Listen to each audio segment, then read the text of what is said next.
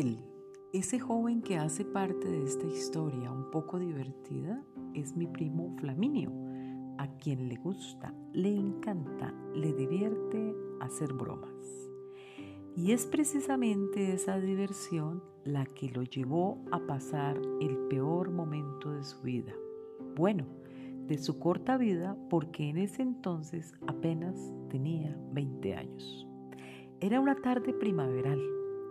Los árboles se mecían al vaivén del viento.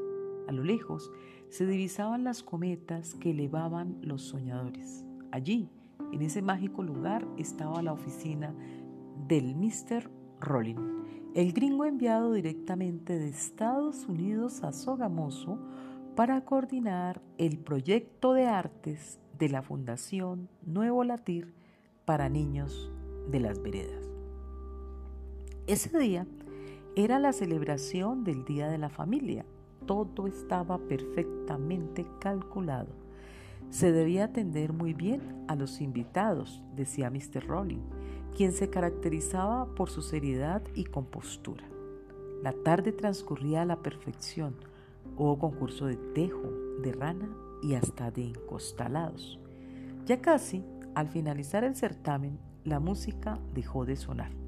Los únicos que seguían en su algarabía eran los niños que iban y venían cual veletas. Mr. Rowling tomó el micrófono para rifar entre los asistentes un gran ramo de flores.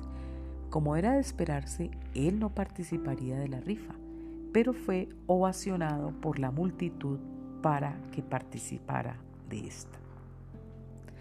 Después de dar el turno a cada invitado para que dijera el nombre de una ciudad de Colombia, así se planificó la rifa. El dato exacto lo escribía la señora Filomena, quien se encargaba en la fundación del servicio de cafetería. Medellín, Cali, Palmira, Duitama, Popayán Ciudad tras ciudad era pronunciada hasta que Rolling, el mister, a quien le correspondió el turno, dejó salir en su casi perfecto español cada sílaba de la palabra sogamoso. Todos quedaron en silencio. La señora Filomena apresuradamente expresó en voz alta que esa era la ciudad que ella había escrito. Exhibió ante todos como evidencia una servilleta en la cual estaba escrita la palabra pronunciada por Rowling, el Mr. Doctor, como respetuosamente le llamaban en la fundación. El Mister, un poco abochornado por la situación, para él, hombre recto y justo, no era correcto llevarse el premio.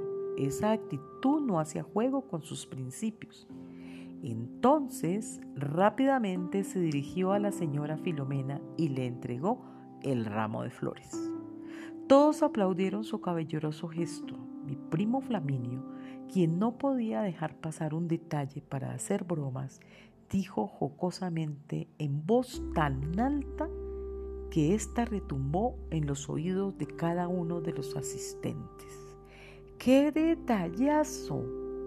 Todos rieron e hicieron broma. De pronto, Mr. Rowling tomó el micrófono y dirigiéndose enérgicamente a Flaminio, le dijo cual sentencia, está despedido, nadie me falta al respeto, mucho menos a mis invitados.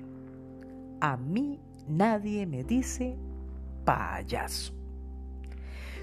Todos quedaron estupefactos. Mi primo, con voz entrecortada, trató de hablar, pero apenas si pudo balbucear unas incomprensibles palabras.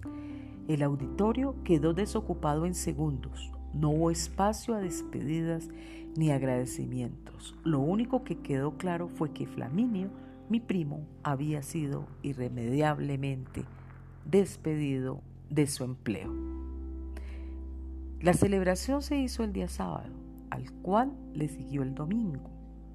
Luego el lunes era festivo, tiempo que para Flaminio se tradujo en una eternidad, pues contó cada segundo, cada minuto, cada hora para recuperar su empleo. Por fin llegó el martes. Flaminio llegó más temprano que nunca. Quería, deseaba, necesitaba hablar con Mr. Rowling explicarle que en su broma no pronunció qué payaso, sino qué detallazo, significados muy distantes uno del otro. Salió una y otra vez al hall continuo a la sala de juntas, en la que se encontraba desde las primeras horas de la mañana el mister. Por fin el reloj marcó las 9.30. Mr. Rowling salió de la junta que celebraba cada martes con los miembros del comité pedagógico. Fermín tímidamente le sale al paso.